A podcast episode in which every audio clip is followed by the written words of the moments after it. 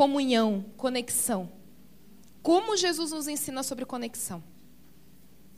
E Provérbios 27, 17 nos diz assim. 27, capítulo 27, versículo 17. Assim como o ferro afia o próprio ferro, as pessoas aprendem umas com as outras. Sabe por que comunhão? Porque eu preciso de você. Porque você precisa quem está aí do teu lado. Por isso. É através dessa pessoa aí que Deus vai te moldar. Né? A gente vem para uma convenção dessa, tem vezes que dá vontade de ficar só aqui, ai, com o pai, adorando. Ou lá no quarto e buscando e focado no que Deus tem. Mas, querido, entenda que esse tempo de comunhão é muito importante. Muito, muito. A palavra de hoje, a gente está aqui em adoração, né? Buscando a Ele, mas a palavra agora é assim, na horizontal. Para a gente olhar uns para com os outros. Enquanto a gente estava gerando em oração essa convenção, toda a equipe, né, o governo junto orando. E num dia que eu estava ali em oração pela convenção, veio muito forte essa questão da comunhão. Né? A gente estava intercedendo pelos cultos, né? pela vinda de vocês e tal, vai colocando tudo diante de Deus. E aí Deus começou a me levar, o Espírito Santo começou a me levar a orar pelo momento de comunhão.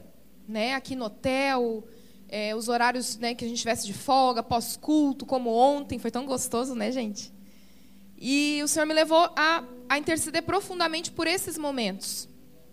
E o Senhor me mostrou quão importantes serão esses momentos. Que muitas vezes a gente fica tão focado aqui, né? Ah, vou preparar meu coração para a palavra, é, para receber, para também entregar ao Senhor no momento do louvor.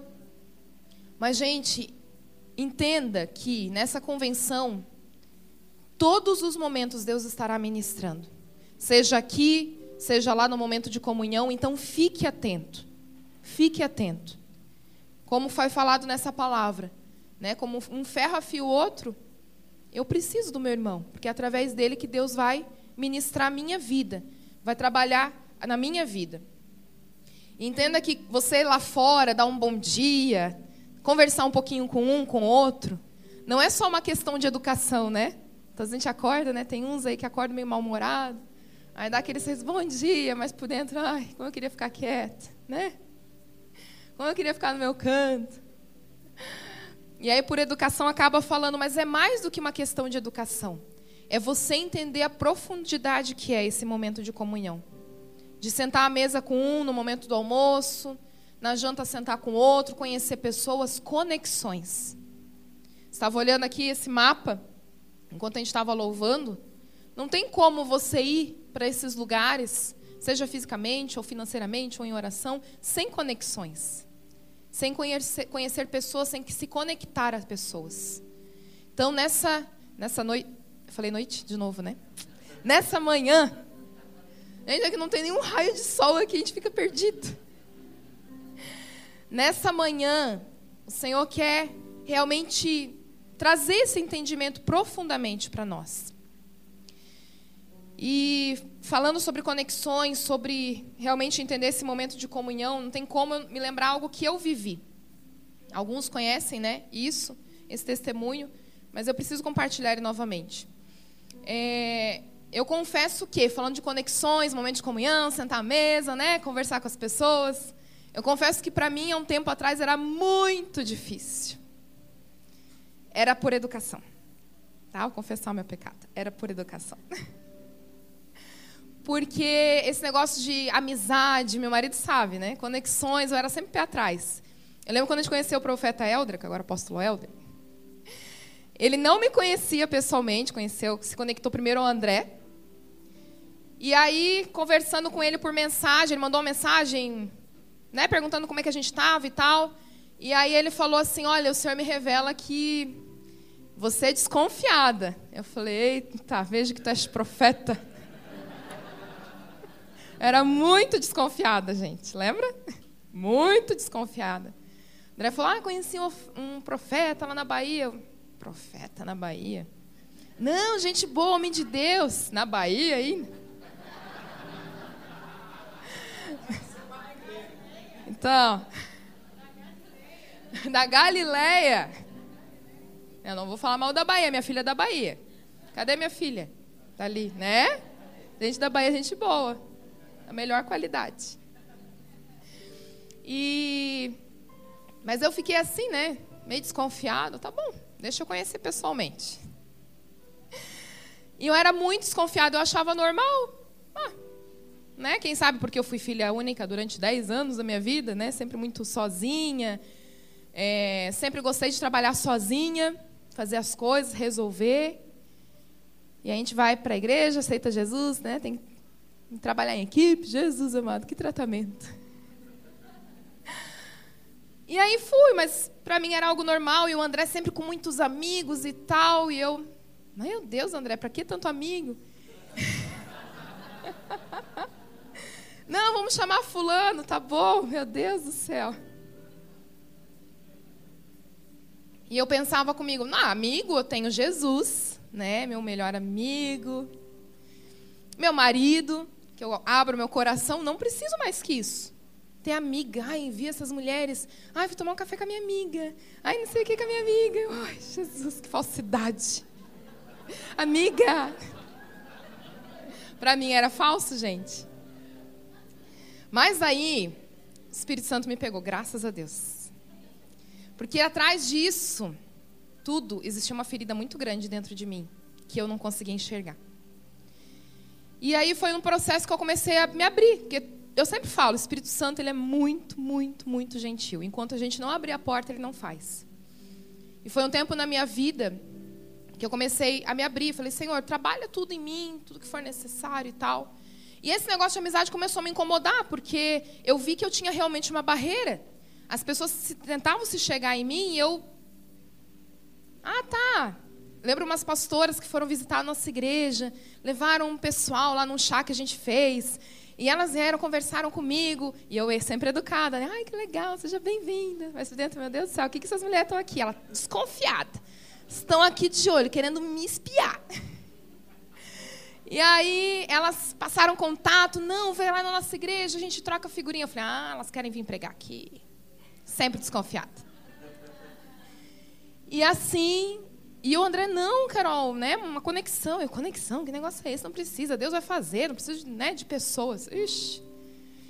Mas aí começou a me incomodar. Eu falei, não tem alguma coisa errada? Eu comecei a ver como era importante na vida dele, quantas conexões, pessoas que ele ia conhecendo e, e coisas que né, iam iam desenvolvendo. Eu falei, não, então acho que é errado, sou eu. E comecei a me abrir para o Senhor. Para o Senhor trabalhar nessa área. E eu vi que era uma ferida muito grande que eu tinha. Estava num culto, gente, isso não faz muito tempo. Foi nas primícias do ano passado, olha só. Estava uma pessoa ministrando a palavra, e aí Deus mandou, claro, conversei depois com o André, ele me autorizou. O Senhor me deu a direção de dar minha aliança para ela, para fazer uma aliança de amizade. Por que, que tinha que ser minha aliança? Porque tinha que ser uma coisa que me doía e que era uma coisa para quebrar em mim. Era algo muito, muito forte. E eu, tá, Senhor, dou até aliança, tudo, mas negócio de amizade. O Senhor sabe que esse negócio não. Né? O Senhor pegou bem onde que eu. Mas aí eu levantei e falei: tá, Senhor, se é para trabalhar na minha vida, amém. Aí o Senhor ainda falou: você vai e você vai dizer que você quer ser amiga dela. Eu falei: ai, Jesus. Não. Tudo menos isso. Aí eu fui, né? Tá bom, eu vou obedecer, né? Melhor do que sacrificar. Fui. Aí cheguei, falei algumas coisas que Deus tinha ministrado no meu coração para ela. E falei, aí o Senhor falou, né, que eu tenho que ser tua amiga. Quer ser minha amiga? Aí, quando eu falei isso, o Senhor me mostrou qual que era a minha ferida. Quando eu falei isso, me veio um nó na garganta, uma dor. E o Senhor me mostrou aonde que foi que eu fui ferida a ponto de eu me bloquear para amizades. Quando eu era criança, eu tinha uma amiga vizinha de porta, a gente, a gente se conheceu, eu tinha quatro aninhos. Ela e a minha mãe ficaram amigas dentro do ônibus, lá em Joinville. E começamos a brincar, era minha vizinha, sempre brincando na casa dela e tal. E fomos crescendo. Só que essa amiga ela me enganou muito. Muito. Vocês terem uma ideia, até hoje eu tive uma festa surpresa. Porque também meu aniversário é dia 30 de dezembro. É difícil fazer uma festa surpresa, né? E aí fizeram uma festa surpresa em janeiro, bem depois do meu aniversário, minha mãe montando e tal. E quem que me conta antes da festa que ia ter festa surpresa? A Dita Cuja. Ai, Ana, porque meu nome é Ana Carolina, então, né, na infância era Ana. Ai, Ana, eu sou tão tua amiga, eu não consigo guardar segredo de você. Assim, tua mãe está preparando uma festa surpresa para ti. Mas assim, chega lá e faz de conta que tu nem sabia. Daí eu, tá. Então foram várias coisas que ela foi fazendo, contando, né? É, de festa surpresa, eu lembro quando a minha mãe engravidou do meu irmão, ela ficou sabendo primeiro, minha mãe ali com a, com a amiga tentando ver como é que ia contar para mim como filha, ela já foi me contou antes. E fora mentiras que ela ia inventando para que isso fosse me ferindo. Mas a maior delas, o pico mais alto, foi quando eu tive, né, criança, minha primeira apaixonite de adolescência, sabe? Mas era profética, gente. Ele era André, o nome dele era André. Até, olha só, era André. E aí, para quem que eu fui contar para amiga, né? Meu, tô apaixonada pelo André. E aí, a gente pensa, amor da minha vida, vou morrer amando essa pessoa. Eu ia morrer amando o André, mas era esse. E aquela paixão, primeira paixão, né? Vocês sabem como é que é, ainda mais as meninas. E aí a pessoa não tem pai, então, meu Deus do céu, aí é maior ainda. E com, falei com ela e a gente estudava na mesma série, assim, na escola, só que turmas diferentes. E ela estava na turma do André. E aí ela começou a inventar mentiras para mim. Chegava para mim, ai, Ana, é, ele não fala comigo assim em público, mas ele é muito meu amigo, ele se abre comigo. É, é. E ele falou que ele gosta de você? É, ele gosta de mim. E aí ela foi alimentando isso durante um ano. Ai, sabe aquele dia que tu foi levar tal coisa? Ai, ele te viu, meu, ele falou como que tu estava linda. E aquilo ia me alimentando. Ia me alimentando. Eu pensando, meu, ele gosta de mim. Nossa, a gente vai casar e vai ter filho. Adolescente, né, gente? E fui crescendo, foi passando aquele ano, sendo alimentada naquilo. Até que chegou o final do ano, eu tive coragem. Eu falei, vou escrever uma carta para ele. Naquela época não tinha WhatsApp. Vou escrever uma carta. Coisa de menina, né? Fui lá, escrevi uma carta, me declarei para ele, tal, tal, tal. E não falei com essa amiga. Porque foi um momento, um impulso, uma coragem que me deu, fiz isso e mandei por outra pessoa. A tal da carta. Gente, imagina. Era o menino assim mais é, popular da escola, né? Nessa época de adolescência tem isso. E o menino recebeu a carta. E ele nem sabia quem eu era. E aí eu fui a chacota da escola porque ele riu na frente de todo mundo. Ele leu aquela carta na frente de todo mundo. E aí essa minha amiga veio desesperada me procurar. Ana, o que, que você fez? Eu falei, ah, eu mandei uma carta, ele gosta de mim? Meu Deus, Ana. E aí quando eu soube que era tudo mentira o que ela falava para mim, aí ela veio com aquele papo de novo, não, é porque eu gosto tanto de você, eu não queria que tu sofresse. Na verdade, ela brincava comigo o tempo todo. E aí eu me fechei falei, não. Inconscientemente, eu pensei, amizade não é bom. Esse negócio de amigo não existe. Para que ter amigo para fazer isso? Para me humilhar? E eu me fechei.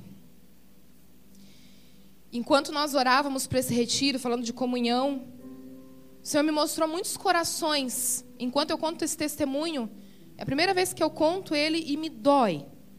Mas eu vejo que não é o meu coração, mas o Senhor mostrando corações aqui. Que realmente tem essa dificuldade. Até tá ali, conversa, ri, mas não flui. Aqui no culto flui, mas esse negócio de conexão e, e amizade não flui. Parece que tem uma trava. É uma ferida na tua alma que, que será que o Senhor com certeza nessa manhã vai trazer? O que, que fez lá atrás? Muitas vezes uma amizade, Ou nem era uma amizade, uma autoridade sobre a tua vida, alguém que te feriu e fez com que você se bloqueasse. Não, não é bom. Eu não vou me abrir. Eu não vou confiar o meu coração de novo. E, gente, é tão importante ter um amigo. E naquele dia que eu falei para aquela pessoa, me doeu. E aí eu contei tudo isso, falei, meu Deus, eu lembrei. É por causa disso que eu não consigo ter amiga. E aí eu falei tudo para ela. E ela olhou nos meus olhos e disse assim: então eu me coloco no lugar de, dessas tuas amigas que te traíram. Porque depois teve muitas outras que fizeram coisas. E ela falou: eu quero te pedir perdão. E aí eu chorei. Nossa, foi algo libertador na minha vida. Então eu me abri para novas amizades. Entenda que vai acontecer de pessoas te decepcionarem. Você pode decepcionar alguém. Às vezes a pessoa cria uma expectativa e não vai ser suprida. Mas nós precisamos nos abrir nesse tempo, falando sobre nações, sobre tudo que Deus tem para liberar. Nós precisamos nos abrir para amizades, para conexões. E o que Deus tem falado não é só conexões, que fala conexão parece, quem sabe, para você muito superficial. Ah, eu conheci, é um contato. Não. Amizades profundas nós precisamos. Sabe por quê? Abre comigo agora em Provérbios 17, versículo 17. Gente, o seu chamado, ele só vai fluir se você se conectar a pessoas. Eu sei o quanto meu chamado travou durante muito tempo, por eu não me abrir e conectar a pessoas. Eu não me deixava, não me deixava ser tocada por amigas ou me abrir e amar pessoas profundamente. Era tudo muito superficial. Provérbios 17, 17 diz: o amigo dedica sincero amor em todos os momentos e é um irmão querido na hora da adversidade. Minha versão é a King James, pode ser que seja um pouquinho diferente. Gente, um amigo, como é bom ter amigo. Hoje eu consigo desfrutar disso. Como é gostoso. Um verdadeiro amigo é um refrigério para nossa alma. Você tem alguém, então às vezes só a presença dele. Você tem alguém para abrir teu coração. Como é bom. Como é bom. E eu ficava muitas vezes pensando, ai, quem que vai querer me ouvir? Ai, que bobeira, abrir meu coração, ai, ficar incomodando. Não, gente, é bom, eu preciso, você precisa. Amém? Em 1 Samuel 18, essa amizade. 1 Samuel 18, do 1 ao 4.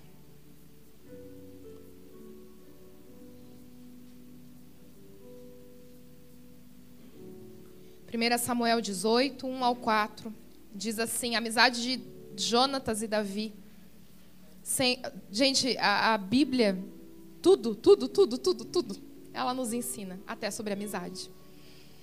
Que diz assim: E aconteceu que, terminada a conversa entre Saul e Davi, a alma de Jonatas, filho de Saul, apegou-se à alma de Davi, com um profundo sentimento de respeito e fraternidade.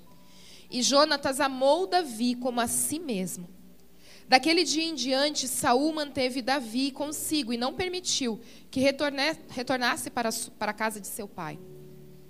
Jonatas fez um juramento de amizade com Davi, porquanto tornara-se seu melhor amigo. Jonatas tirou o manto que vestia e o deu a Davi. Também lhe entregou sua túnica militar, espada, arco e cinturão. A capa representa proteção. O Senhor vai nos levar não só a você entender sobre conexões, a você sair aqui nos momentos de comunhão, ficar mais atento e realmente se entregar para esses momentos de conversa. Sair um pouquinho da tua daquele círculo de amizades e fazer novos amigos. Mas mais do que isso, o Senhor vai te levar a amizades profundas. Nós precisamos ter amizades profundas. Capa representa proteção. Um amigo, né? Protegendo o outro. Como é gostoso você ter aquele amigo, você sabe que pode contar com ele que ele vai te proteger. A armadura, segurança. A espada, eficiência. O arco representa o poder. E o cinto, a amizade. Cada uma dessas coisas que ele foi dando ali para Davi representava algo. Amizade profunda. Claro que dentro né, das conexões, como eu falei, o Senhor vai nos levar a amizades mais profundas. Jesus nos deu o maior exemplo. Tudo. Jesus sentava à mesa com as pessoas, se conectava, estava no meio do povo. Acho lindo que ali na multiplicação de pães e peixes, ele vai e ele despede o povo. Ele vai lá e se, ele despede. Ele não vai se despedir, tchau, fui embora. Não, ele vai despedir o povo. Eu imagino que ele deve ter ido, cumprimentado um ou outro. Imagino isso. Jesus estava no meio das pessoas. Mas tem os níveis de amizade. Tem aquelas pessoas que você vai estar junto. Tem aquele que vai estar no grupo menor, né? Que vai estar mais, né? Você vai ver mais durante a semana, conversar mais. Mas vai ter aqueles mais chegados. Jesus ele tinha, né? Os 70, os 12, os três, Pedro, Tiago João, e tinha aquele mais chegado, que era o João. E nós precisamos de um amigo assim, aquele mais chegadinho mais perto. Todos nós precisamos. E não inveje. Você está pensando em, poxa, eu não tenho. E aí muitas vezes eu olho alguém que tem, é tão lindo. Como eu queria ter esse negócio. Querido, não inveje a amizade de outros. Se alegra. E espera que o Senhor está preparando alguém para você. Alguém no teu número. E vocês vão se reconhecer quando Deus trouxer. Você vai olhar, nossa, eu gosto tanto de estar com aquela pessoa. Te prepara, que é esse amigo que Deus está preparando para você. Amém? E entenda que pessoas que têm o mesmo destino profético vai se encontrar no meio do caminho.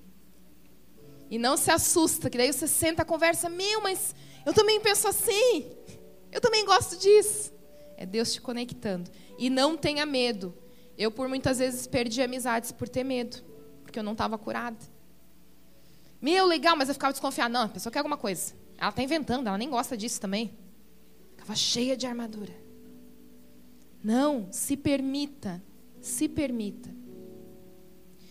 E como é importante, porque quanto maior o nível em Deus, chamado, as lutas, ah, querido, quando tu tens um amigo, nem que seja para ligar ou para tomar um café junto, para conversar, para, ai, ora por mim, se torna mais leve é alguém para carregar contigo. Sei que a maioria aqui é casado, como eu usava, né? Desculpa, mas o meu marido, ele é meu amigo.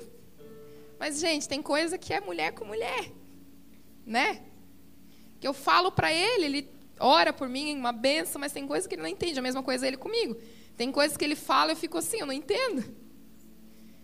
E aí é um amigo. E tem vezes que a gente só quer jogar conversa fora, né, mulherada? Né? Vamos falar de, de, de unha, de cabelo, de roupa, sei lá. Né? E é tão gostoso, a gente sai mais leve. Não é bom? A gente precisa de amigos para conseguir suportar a caminhada. Porque tem dias que é difícil, não é? Tem dias que é difícil. E como a gente precisa de alguém para conversar, para falar, para se abrir. Abre comigo lá em 1 Pedro capítulo 1.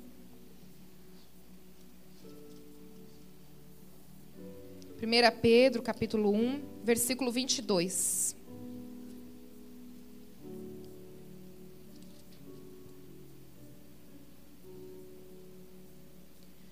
Um vinte e dois.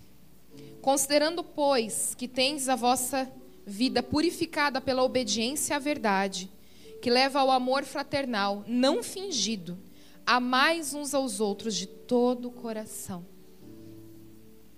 Gente, não tem como ser superficial. Tem que ser intenso. O resumo de todo o mandamento é amar a Deus e amar o próximo. E amar o próximo é essa amizade profunda. É você ser um bom amigo. Que muitas vezes depois de uma palavra dessa a gente fica na expectativa, ah, eu quero um amigo. E você é um bom amigo? Quando você encontrar essa pessoa, de você também re realmente proteger, de você realmente amar e zelar por essa pessoa, de você ser esse ouvido amigo. Nós precisamos ser bons amigos. E o último versículo que eu quero abrir com você, em 1 Pedro também, 4. 1 Pedro, capítulo 4, versículo 10. Servi uns aos outros de acordo com o dom que cada um recebeu, como bons administradores da multiforme graça de Deus. É. Até o dom que Deus te deu. Muitas vezes a gente fica, ai, Deus me deu um dom, Deus está me usando, coisa linda. Mas é para servir o outro. É para servir o outro. Não é nem para ti, é para servir o outro. Olha como Deus está sinalizando o tempo todo. O tempo todo. Você tem que se conectar a pessoas. Sem se conectar a pessoas não vai fluir. Sem se abrir para amizades não vai fluir. Então essa é uma manhã de você realmente quebrar. Quebrar toda barreira. E se permitir, se deixar ser tocado por amigos. Sair daqui nos momentos de comunhão. Eu sei que vai ter momento que a gente vai descansar. Né? Mas nos momentos de comunhão, de brincadeira, sai um pouquinho também do teu círculo ali, as pessoas que você já conhece, que é tão confortável de ficar, né? E conheça outras pessoas. E gente, como é bom. Você vai ouvindo histórias e como essas histórias te edificam. Cada um aqui tem uma história, cada um aqui tem um testemunho. Gente, é lindo demais. É lindo demais. Final do ano, no último culto, a gente faz um culto de testemunho das mulheres. Muitas ficam assim: nossa, Fulana passava isso. Como é bom. Você muitas vezes está do lado de uma pessoa incrível. Mas você olha para ela e pensa: ah, não, não é muito meu estilo. Oi, tudo bom? Tá, tchau. Ouve, dá uma atenção, compartilha você também. Eu sou uma pessoa que eu não gostava, Deus tratou, tá tratando tudo, né? Não gostava muito de falar de mim, das coisas que eu. Né? André pegava no meu pé, meu Deus, Carol, mas fala. Foi em tal lugar. Não falou. Ai, não, para quê? Compartilha. Muitas vezes aquilo que você está vivendo vai edificar o outro. Amém? É uma manhã de nós curarmos o nosso coração. O Senhor me mostrou muitos corações feridos. Realmente, essa barreira de se conectar, de ter amigos, como é difícil. E quando a gente é ferido, a gente se fecha. Mas essa manhã o Senhor quer vir com bálsamo de cura. Amém?